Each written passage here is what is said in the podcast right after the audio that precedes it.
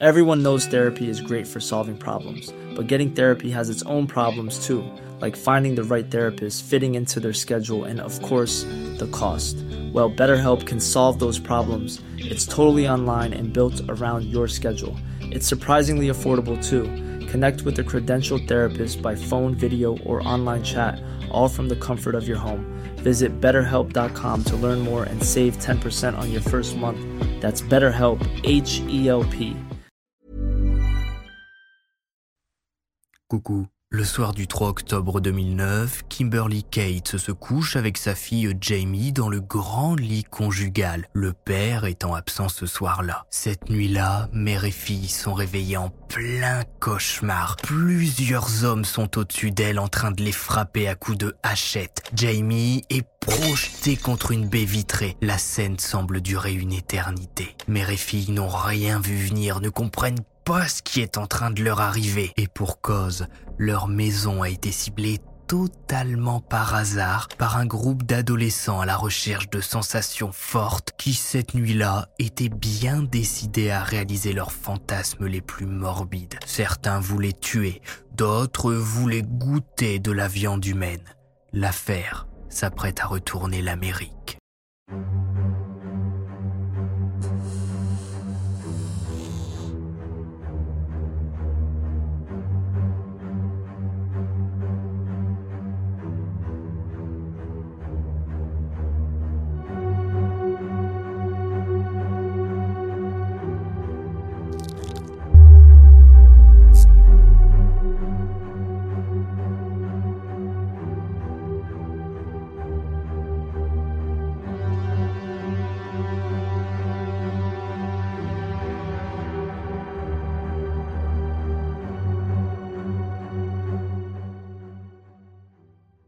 Salut tout tout Max Guys, on se retrouve pour une nouvelle histoire à la fois vraie et flippante dans laquelle on va parler du massacre de la famille Kate.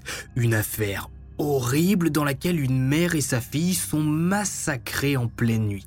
Et on a beaucoup d'informations et de détails justement sur cette affaire, puisque l'attaque est réalisée par une bande d'ados qui un jour se disent qu'ils ont envie de vivre un petit peu des sensations fortes et de commettre un meurtre. S'ensuit tout un plan sordide jusqu'au final. Et vous imaginez bien que si on a beaucoup d'informations sur l'affaire, c'est que ce groupe de potes qui a attaqué la famille Kate en pleine nuit, c'est pas des lumières. Alors installez-vous, n'oubliez pas de vous abonner, et on est parti. Une nuit d'horreur. Notre histoire prend place aujourd'hui dans la campagne américaine. Vous savez, ces petits villages paisibles qui dans les films se transforment en véritable enfer et qui le lendemain matin sont en ruine. Eh bien, Mont Vernon, dans le New Hampshire, c'est l'endroit idéal pour ce genre d'action. Regardez comme c'est bien cliché. La petite caserne de pompiers, bien propre, récemment repeinte, juste à côté de l'église et de la maison du maire. Quand on se balade dans ce village d'à peu près 2000 habitants éparpillés un peu partout dans de belles maisons, ça sent la tranquillité, le bonheur de vivre ici, loin des bruits de la ville et des gens qui courent partout. Pour l'anecdote, c'est ici que George Washington, ancien président des États-Unis, est venu finir ses jours. C'est donc dans ce coin paisible d'Amérique que Kimberly, Kate et David se sont installés en 2004 après avoir passé la majeure partie de leur vie dans l'Ohio. Kimberly est infirmière, David ingénieur et tous deux ont réussi à se faire muter dans le coin pour plus de tranquillité et un plus grand confort de vie. Leur fille Jamie, 11 ans, les a bien évidemment suivis. Bon, c'est pas comme si elle avait eu le choix. Et a été inscrite à l'école du village. Le week-end, mère et fille s'entraînent ensemble au karaté grâce à des cours organisés par la communauté. La vie se passe bien à Mont-Vernon, beaucoup moins stressante qu'en ville. Et surtout, très peu d'insécurité, pas de bandes qui traînent la nuit. Il y a bien quelques cambriolages par des vagabonds qui vont de campagne en campagne, mais Mont-Vernon ne connaît pas vraiment de grandes affaires criminelles comme on peut en voir parfois. C'est bien pour ça que quand David part en déplacement au début du mois d'octobre, Bon, il s'inquiète un petit peu quand même comme tout père, mais sait qu'il ne peut pas arriver grand-chose à sa femme et sa fille, qui lui donnent d'ailleurs des nouvelles très régulièrement. Sauf que le soir du 3 octobre 2009, Kimberly et Jamie, qui ont bien pensé à verrouiller la porte d'entrée, ne, se doutent pas une seule seconde de la nuit d'horreur qu'elle s'apprête à passer. Alors que l'aube commence doucement à se lever sur Mont Vernon, Kimberly est réveillée doucement. Toujours enroulée dans la couverture, elle a cette impression désagréable d'être observée. Vous savez, le corps humain a son propre instinct et sait vous faire comprendre qu'il faut quitter un endroit ou que à tel moment vous êtes en danger sans même le savoir. Kimberly, pour se rassurer, se met alors à parler. Jamie, c'est toi? L'attaque débute. Kimberly, avec l'adrénaline qui monte d'un coup, ne ressent presque pas la douleur, mais entend ses os se briser et sa chair se faire transpercer. Elle est attaquée à coups de hachette, de couteau, de marteau. Kimberly tente désespérément de s'échapper même si elle est déjà condamnée au vu de ses blessures. Jamie se réveille elle aussi en entendant sa mère hurler. La jeune fille de 11 ans est alors spectatrice du meurtre de sa mère, terrorisée par la situation. Lorsque Kimberly se tait, les hommes se retournent vers Jamie et l'attaquent à son tour. Frappé à de multiples reprises et grièvement blessé, Jamie est projeté à travers la pièce contre une porte vitrée par l'un des agresseurs, juste par plaisir. Plutôt que de se relever, de demander pitié et de se faire achever, Jamie va avoir le réflexe de faire la morte. Elle ne bouge plus priant pour que personne ne vienne réellement l'achever. D'un coup, elle entend les pas s'éloigner, la porte claquer et des gens courir sur le caillou à l'extérieur. Jamie se lève et titube difficilement jusque dans la cuisine, là où est branché le téléphone. Les médecins diront plus tard qu'à ce moment-là, seul l'instinct de survie a fait tenir Jamie. Son corps a reçu pas moins de 18 blessures dans sa chair, l'un de ses pieds partiellement amputé, sa mâchoire est brisée, mais Jamie réussit quand même à trouver la force de composer le 911. L'opérateur au bout du fil comprend difficilement au vu des gémissements et de la difficulté qu'a Jamie à parler. Il note que la famille semble s'être faite cambrioler et envoie une patrouille sur place. C'est le sergent Kevin Furongle et son coéquipier qui arrivent les premiers à l'adresse des Kate. Il fait un rapide tour de la maison et regarde par la fenêtre. En voyant la jeune fille allongée sur le sol dans une mare de sang, le sergent défonce la porte et appelle du renfort. Il déclara ⁇ Elle essayait de crier encore et encore, mais rien ne sortait. La seule chose qu'elle a pu dire c'est ils ont tué maman. Arrivant dans la chambre, les agents découvrent une scène d'horreur. Toute la pièce est recouverte d'un voile de sang. Kimberly Cates est là, sans vie. Le petit village de Mont Vernon s'apprête à se réveiller avec la pire affaire criminelle de son histoire. Transporté à l'hôpital, Jamie est anesthésié pour lui éviter la douleur de toutes ses blessures suite à la descente d'adrénaline après l'attaque. Pendant des heures, les médecins vont se battre pour sauver l'adolescente et l'équipe médicale dira même que, bon, c'est vrai qu'ils ont fait du bon travail, mais que Jamie a eu énormément de chances de survivre, puisque les blessures étaient tellement profondes et tellement graves que si elle n'avait pas eu le réflexe d'appeler le 911 directement après l'attaque, les hémorragies auraient fait le travail. L'autopsie de Kimberly va révéler que la mère a subi 32 blessures d'une violence indescriptible, que ce soit au crâne, aux yeux, aux organes. Elle n'avait aucune chance de survie. Les personnes qui sont entrées dans la maison cette nuit-là n'étaient pas là pour cambrioler le domicile et repartir tranquillement. Ils n'ont pas été surpris par la mère de famille qui a entendu du bruit. Ils étaient là pour tuer froidement. Le début d'enquête s'oriente rapidement vers David, le père, qui, comme par hasard cette nuit-là, est en déplacement dans le Maryland, donc dans un autre état, et comme par hasard, c'est cette nuit précisément bah, que sa femme et sa fille sont attaquées, alors qu'il ne se passe jamais rien à Mont Vernon. Mais bon, David a bien évidemment un alibi solide, puisqu'il était au travail. Le père, en apprenant les faits, va d'ailleurs se précipiter au chevet de sa fille et accepter de répondre à toutes les questions qui vont lui être posées. Il sera innocenté en quelques heures. Mais alors, qui pouvait bien en vouloir à ce point à la famille Kate pour préparer une telle attaque? Eh bien en réalité, personne. Un motif mystérieux. Pour en apprendre plus sur les assaillants, c'est Jamie, la seule survivante de cette nuit d'horreur, bah, qu'il faut interroger. Peut-être qu'elle a pu voir quelqu'un qu'elle va pouvoir décrire un physique, ou qu'elle a entendu une phrase qui sort de l'ordinaire. Ou juste un prénom, hein, ça suffirait. Depuis son lit d'hôpital, Jamie raconte que ce soir-là, elle s'est endormie avec sa mère vers 20h30 après que Kimberly ait fait son tour classique de la maison pour vérifier que tous les accès étaient bien fermés. Mère et fille se sont endormis assez rapidement, fatiguées de leur journée. En larmes, Jamie raconte ensuite qu'elle s'est réveillée en pleine nuit pendant l'attaque, qu'elle a vu un type avec ce qu'elle décrit comme étant une épée et qu'ensuite elle a fait semblant d'être morte. La seule chose qu'elle a pu entendre, c'est vite, attrape les bijoux. Alors oui, du coup, les enquêteurs vont croire au cambriolage qui tourne mal. Et Jamie réussit à décrire deux agresseurs. Le premier, elle le décrit comme un homme blanc et chauve. Le second avait apparemment, d'après elle, un sweat bleu. Voilà, c'est tout. Alors, ça aide pas beaucoup, mais heureusement les enquêteurs, grâce à ce qu'ils trouvent à l'intérieur du domicile des Kate et autour réussissent à reconstituer ce qui a bien pu se passer la nuit de l'attaque. Tout d'abord, la maison des Kate sur Trow Road est située sur une route isolée quasiment au milieu d'une sorte de forêt à l'époque. Près de la maison, on va retrouver des traces de pneus qui prouvent que les tueurs ont pu prendre la fuite rapidement et n'ont peut-être pas choisi la maison de la famille au hasard. À l'intérieur du domicile, on découvre qu'au sous-sol, une fenêtre a été brisée. Ceux qui ont attaqué les Kate ont sûrement voulu passer par là, mais Kimberly verrouillait toujours la porte de la cave. Ils n'ont donc pas pu s'introduire dans la maison via le sous-sol et sont ressortis. Un deuxième point d'entrée est découvert via le bloc de climatisation qui a été enlevé cette nuit-là. C'est par ce passage que sont entrés les garçons. Le compteur électrique est quant à lui disjoncté pour être sûr que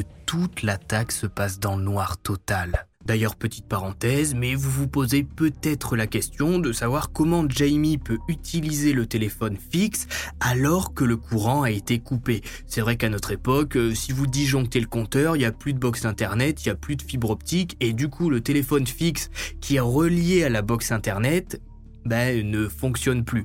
Mais à l'époque, chez vos parents aussi d'ailleurs, voire chez vos grands-parents certainement, eh bien, la ligne téléphonique passait par le réseau RTC ou la ligne cuivre, hein, si vous voulez, c'est plus simple. Et donc ce réseau, cette ligne cuivre, a elle seule alimenté le téléphone et permettait même en cas de coupure de courant, bien d'utiliser votre ligne fixe. Voilà, c'est comme ça que Jamie a pu appeler les secours. Et c'est pour ça aussi que dans beaucoup d'affaires criminelles qui datent de plusieurs années maintenant, c'est souvent précisé que la personne, avant d'entrer dans la maison, coupe le câble téléphonique puisque couper l'électricité, ben ça servait à rien. Alors que maintenant vous faites disjoncter, il n'y a plus rien qui fonctionne et la maison est coupée du monde. C'est pas un tuto, hein, ne faites pas n'importe quoi. Mais alors, si les tueurs se sont bien servis d'un véhicule pour venir et partir, avec un peu de chance, ils ont peut-être été contrôlés ou repérés cette nuit-là. Eh bien, au moment de l'attaque, il y avait des patrouilles dans le coin pour faire divers contrôles. Alcoolémie, drôle, excès de vitesse. Et c'est justement en excès de vitesse qu'un véhicule va être contrôlé quelques minutes après l'attaque, alors même que l'alerte n'est pas encore officiellement donnée. À son bord, l'agent a le très bon réflexe de relever certaines identités. Le conducteur est un certain Christopher Gribble, 19 ans. Le passager, c'est Steven Spader, 17 ans. Le contrôle ne va pas plus loin, la plaque est relevée au cas où et l'agent demande aux deux jeunes de ralentir un peu. Il fait froid les soirs d'octobre, les routes sont glissantes, il y a un peu de brouillard, ce serait dommage de se prendre un arbre. Et même si l'enquête avance tout doucement, les enquêteurs commencent à avoir quelques personnes à interroger. Un appel va venir tout accéléré. Le 5 octobre, 24 heures après l'attaque, Madame Fenton appelle le commissariat du comté pour expliquer que son fils Kyle lui a raconté que deux de ses amis Christopher Gribble et Steven Spader se sont introduits dans une maison en pleine nuit hier, que le cambriolage a dégénéré d'après eux et qu'ils ont été obligés d'attaquer une mère et sa fille. Kyle aurait même dit à sa mère que ses amis lui ont montré les armes utilisées pendant l'attaque. Et c'est justement lorsque l'attaque de la famille Kate a commencé à être médiatisée que Madame Fenton, eh bien, a tilté que les amis de son fils parlaient certainement de Kimberly et Jamie. Kyle a aussi parlé de deux autres personnes qui étaient au courant de l'attaque, William Marks et Queen Glover, âgés tous deux de 19 ans. Est-ce qu'on serait vraiment sur un cambriolage qui tourne mal? Vous imaginez bien que je vais pas faire une HVF complète pour voir ensuite au procès 3-4 types faire ouin ouin. On voulait juste cambrioler mais ça a dégénéré. Le scénario est bien plus complexe que ça. Les enquêteurs, persuadés d'avoir trouvé, bon, pas forcément leur coupable, mais au moins les premiers suspects dans l'affaire, vont donc procéder aux arrestations. Steven Spader est arrêté chez lui avec Christopher Gribble. Les deux jeunes ont sur eux des couteaux de poche. William Marks et Queen Glover, qui ont été cités par Kyle, celui qui dit tout savoir de l'attaque, sont interpellés à leur lycée. Et c'est justement en voyant William et Queen se faire arrêter à leur lycée qu'un élève qui a voulu garder l'anonymat va se rapprocher des enquêteurs pour leur expliquer qu'il est l'un de leurs amis et que le duo s'est confié à lui, se vantant d'avoir participé à une attaque il y a quelques nuits avec une hachette qu'ils ont lavée par la suite. L'élève cite lui aussi, tout comme Kyle avant lui, les prénoms de Christopher et Steven en plus de William et Queen. Le garçon explique même qu'apparemment, il préparait déjà une nouvelle attaque tellement ils avaient aimé ça. Placé en garde à vue, Christopher, Steven, William et Queen sont interrogés un à un. Et l'un d'eux va dévoiler aux enquêteurs un espèce de complot morbide dont personne n'a imaginé le scénario. Les disciples de la destruction. Le premier à être interrogé, c'est Queen Glover qui déclare que la nuit de l'attaque, il dormait chez ses parents et qu'il a fini par se réveiller. C'est à ce moment-là que son groupe d'amis qui sont tous en garde à vue en ce moment même, lui a proposé de sortir, faire un tour de la ville avant que chacun ne rentre chez soi. C'est tout. Il n'a rien à voir dans l'attaque de la famille Kate. Retour en cellule, William Marks est appelé à son tour. Mis sous pression, il explique d'abord que bien sûr que non, il n'a rien fait. Jamais il n'aurait fait de mal à une pauvre gamine de 11 ans. Oui, mais Queen Glover a bien dit que vous vous étiez rassemblés cette nuit-là. Pourquoi faire? Et là, William a un problème. Queen a seulement dit qu'il s'était vu, mais les enquêteurs lui font croire qu'il en a dit bien plus à propos de cette nuit-là. Et William se doute bien que s'il s'enfonce dans son mensonge, alors que son collègue a parlé et apparemment, d'après les enquêteurs, a coopéré, c'est lui qui risque de prendre cher. Il se met donc tout doucement à parler. Hey there, it's Michelle Norris. I'm host of a podcast called Your Mama's Kitchen. When I travel, I'm usually looking for a way to find a taste of home when I'm not at home. And one of the things I love to do when I am at home is entertain. And Airbnb allows me to do that. When I was in California recently, I rented a house that had a great kitchen. And when we were sitting around the table, we were all thinking, we're in someone else's house. Someone could be in all of our homes as well.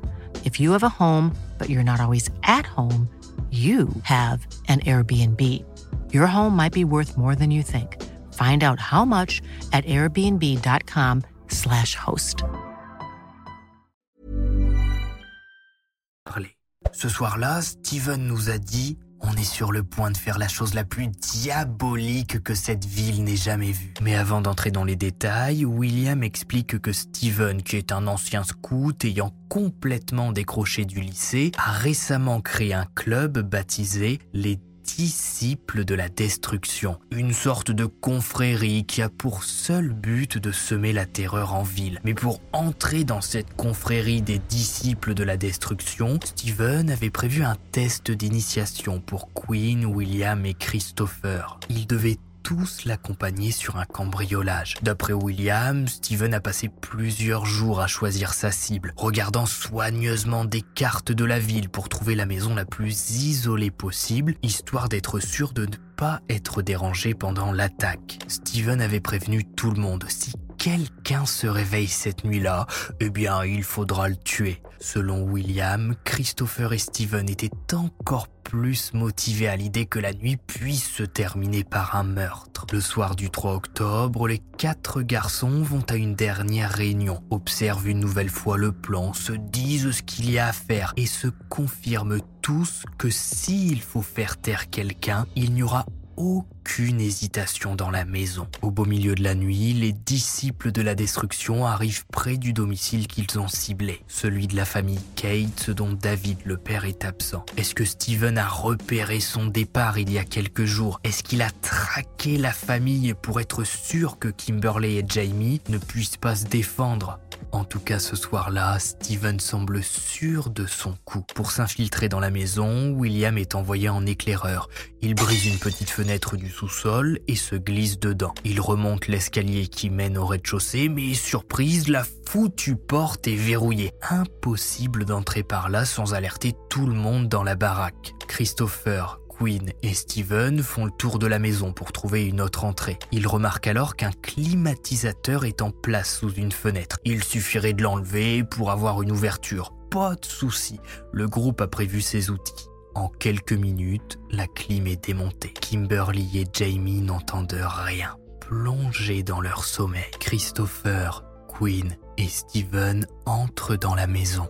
Plus Personne ne pourra sauver la mère et sa fille. La porte du sous-sol est déverrouillée pour que William puisse lui aussi participer et le courant est disjoncté pour être sûr que personne n'allume la lumière et que tout se passe dans le noir. Ils oublient par contre de couper le câble téléphonique, ce qui permettra à Jamie d'avoir la vie sauve en appelant les secours rapidement. Pour se déplacer dans la maison, les garçons utilisent simplement la lampe de leur téléphone et se mettent à fouiller ici et là. Franchement, ça me paraît incroyable, pour moi en tout cas, qui a un sommeil très léger, que Kimberly et Jamie n'aient absolument rien entendu cette nuit-là. Je veux dire, si on résume, on a une fenêtre qui a été cassée au sous-sol, quelqu'un qui tente d'ouvrir la porte, une climatisation qui est enlevée en pleine nuit, ben ça fait du bruit, c'est de la ferraille et faut l'arracher ensuite de son support. On a quatre garçons au total dans la maison.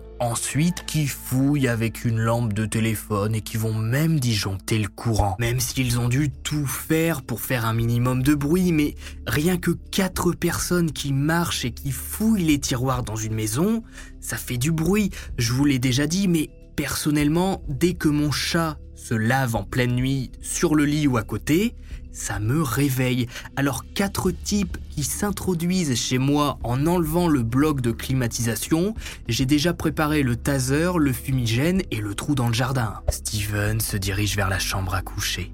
À peine surpris, il chuchote alors Il y a quelqu'un ici. Sauf que les garçons vont comprendre tout le contraire en pensant qu'il n'y a personne ici. Tout le monde va alors se mettre à parler à voix haute et à entrer dans la chambre pour fouiller. C'est là que Kimberly commence à bouger et à demander si c'est Jamie qui a parlé. Steven, Christopher et Quinn sortent leurs armes sans hésiter une seule seconde, ne pensant même pas à s'enfuir pour laisser la vie sauve à Kimberly et Jamie qui n'ont même pas vu leur visage à ce moment-là. Steven se jette au-dessus du lit avec sa hachette et commence à se déchaîner.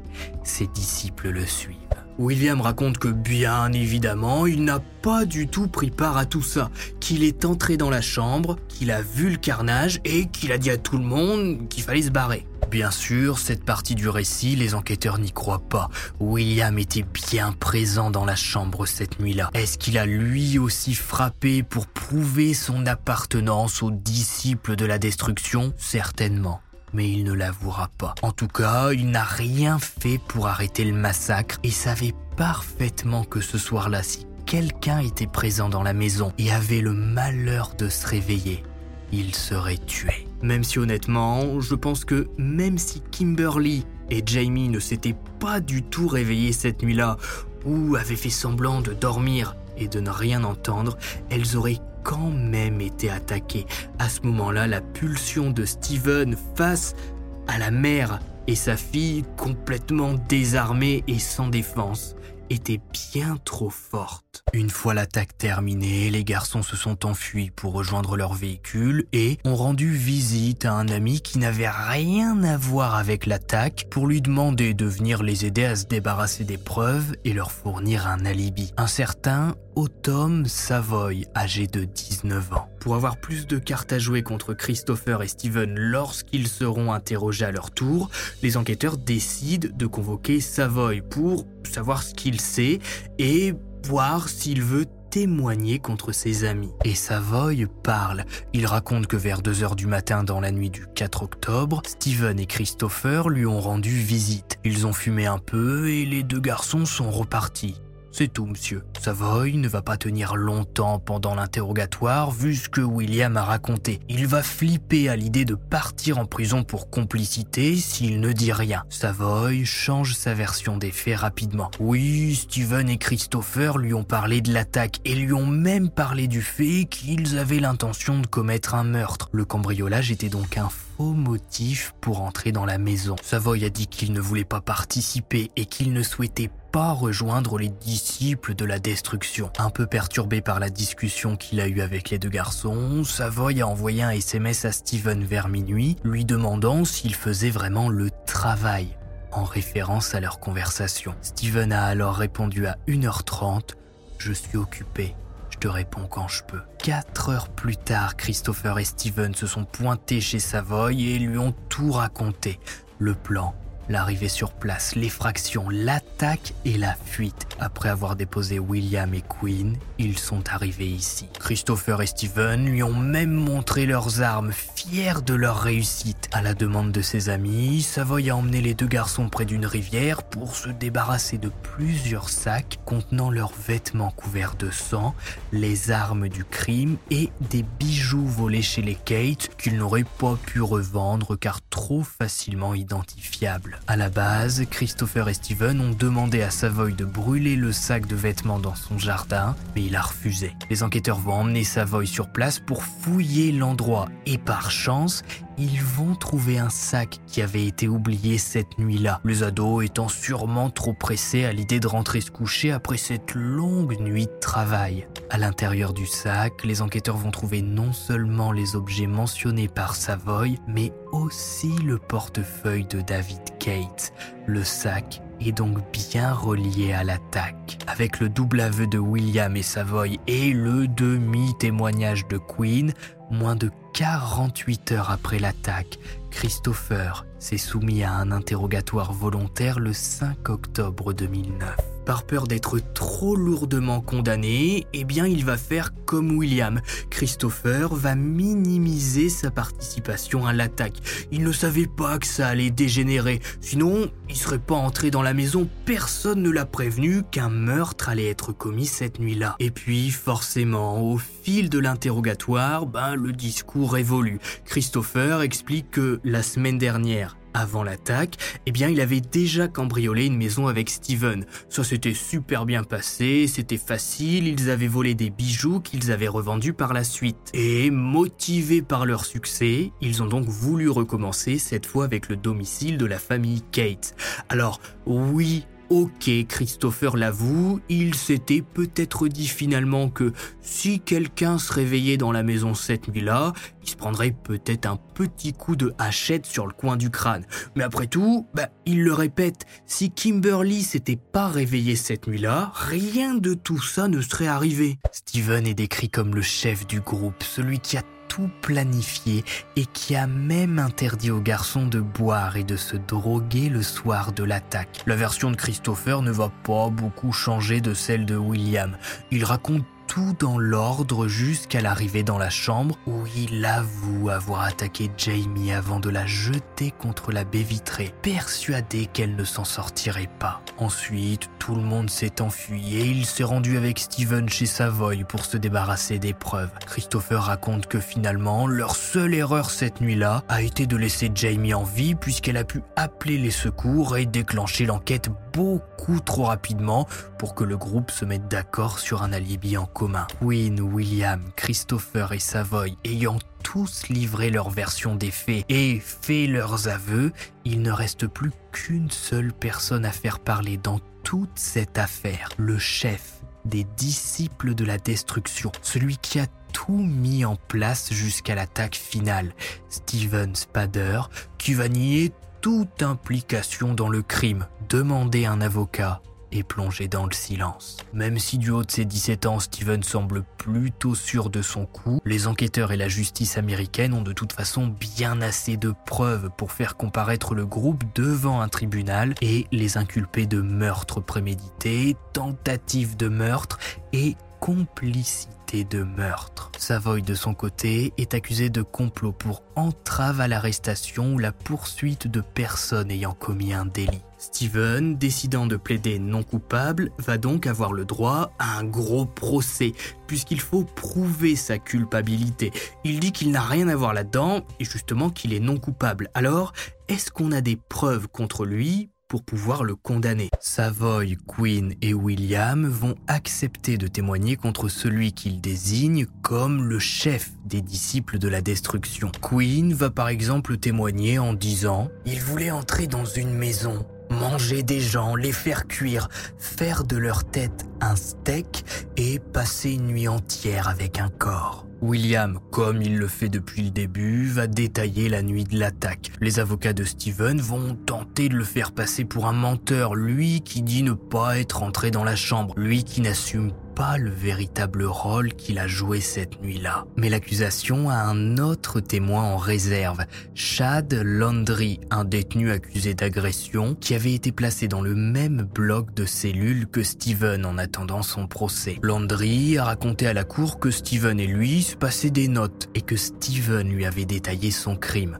Landry, qui avait assuré à Steven qu'il s'était débarrassé des notes, les avait en vérité gardées et les avait utilisées comme un moyen d'amoindrir sa propre peine. Au tribunal, les notes ont été soumises au jury. Elles contenaient des détails sur les 36 coups portés à Kimberly, sur la façon dont il avait vu sa cervelle, son sang et même son globe oculaire sortir de son orbite. Dans l'une des notes, il se décrivait comme la personne la plus tordue et la plus folle que tu aies jamais rencontrée. Avec tous ces éléments et témoignages, le jury a été envoyé pour délibérer. 90 minutes plus tard seulement, la cour a rendu son verdict. Steven Spader est reconnu coupable de tous les chefs d'accusation portés contre lui et condamné à une peine de prison à vie sans aucune possibilité de libération conditionnelle. Et franchement, ça n'a pas l'air de le secouer plus que ça. Pas de larmes, pas de tremblements, il ne fait pas de malaise. Il est droit presque de sa condamnation. Je pense honnêtement que si Steven n'avait pas été arrêté dès sa première attaque avec ses disciples, il aurait commis un massacre au fil des semaines à travers Mont Vernon. Christopher a lui aussi décidé de plaider non coupable, ses avocats voulant mettre en avant une potentielle folie qui pourrait lui éviter la prison à vie et l'emmener dans un hôpital psychiatrique pour quelques années. Christopher est alors présenté comme un garçon pas vraiment stable mentalement, souffrant d'un de la personnalité antisociale qui voulait uniquement avoir un peu de reconnaissance aux yeux de Steven. C'est pour ça qu'il a participé, pas par plaisir, juste pour continuer à être ami avec Steven. À la barre, Christopher va donc jouer au fou comme lui demandent ses avocats. Il ne sait rien et avoue même qu'il a fantasmé un jour sur le fait de tuer sa propre mère et qu'il entend des voix de temps en temps. Et justement, sa mère va venir témoigner en disant que son fils est en train de jouer un rôle, qu'il n'est pas dingue comme il le prétend et qu'il sait parfaitement différencier le bien du mal. Il ne lui a jamais dit entendre des voix ou quoi que ce soit. Les experts vont également témoigner du fait que Christopher sait distinguer le bien du mal, qu'il a participé à la préparation du cambriolage et qu'il savait avant même de se rendre chez les Kate qu'un meurtre allait potentiellement être commis. On met aussi en évidence le fait que Christopher avait demandé l'aide de Savoy pour couvrir le crime et lui fournir un alibi, prouvant ainsi qu'il savait que ce qu'il faisait était mal.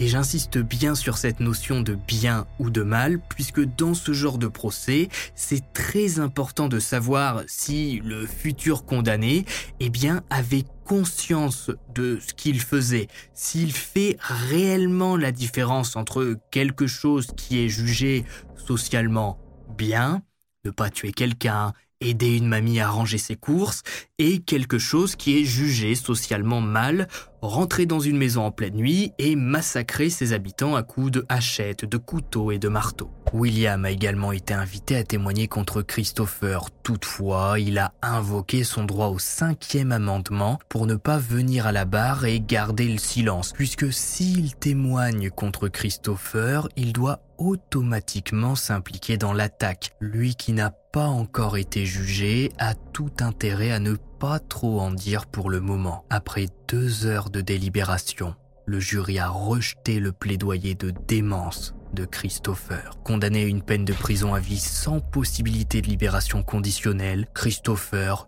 tout comme son grand ami Steven, ne tremble pas et accepte tranquillement la sentence. William, Quinn et Savoy ont tous plaidé coupables à tous les chefs d'accusation lors de leur procès individuel. William a été condamné à une peine d'emprisonnement de 60 ans. Quinn a pris 40 ans et Savoy 12 ans. En 2015, Savoy a été libéré de prison et bien que Christopher et Steven aient fait appel pour des remises de peine à plusieurs reprises au fil des années, elles ont toutes été rejetées. William et Quinn sont toujours en détention aux dernières nouvelles. 13 ans plus tard, Jamie Cates, alors âgée de 24 ans, a obtenu un diplôme en santé publique. La jeune femme joue au hockey sur gazon et a passé les années qui ont suivi le meurtre de sa mère à reconstruire sa vie. Chaque année, un tournoi de golf est organisé en l'honneur de Kimberly, en plus du Kimberly Cates Memorial Fund, qui permet de financer des bourses d'études dans tout l'État du New Hampshire. David Kate, après la perte de sa femme, s'est bien évidemment occupé de sa fille et a souhaité rester discret à la fin du procès. Tristement, mais sans faire plus de victimes, heureusement. C'est ainsi que se termine l'histoire de la famille Kate, victime des disciples de la destruction, un groupe d'ados à la recherche de sensations fortes. Si vous avez regardé cet jusqu'au bout, mettez famille en commentaire. N'oubliez pas le pouce bleu, de vous abonner. J'espère malgré tout que cette histoire vous aura plu. Moi de mon côté en ce moment, c'est pas forcément la grande forme puisque j'ai mon chat Pompidou que vous connaissez euh, si vous me suivez régulièrement sur Instagram et sur Twitter qui en ce moment est pas mal malade depuis un bon mois maintenant et que j'ai emmené en urgence au vétérinaire là il y a quelques heures mais j'ai quand même voulu tourner pour vous proposer l'HVF à temps. En fait, si vous voulez en savoir plus, ben, il a des, gros calculs au niveau des reins, ça va pas du tout. Là, ça faisait deux jours à peu près qu'il marchait plus, qu'il était super mal. Donc, je l'ai emmené en urgence et là, ils vont le garder euh, deux, trois jours. Voilà, c'est pas forcément le moral au maximum, quoi. Bref, c'est Max Guys. On se retrouve vendredi prochain à 18h pour une nouvelle histoire à la fois vraie et flippante. Et puis, bye!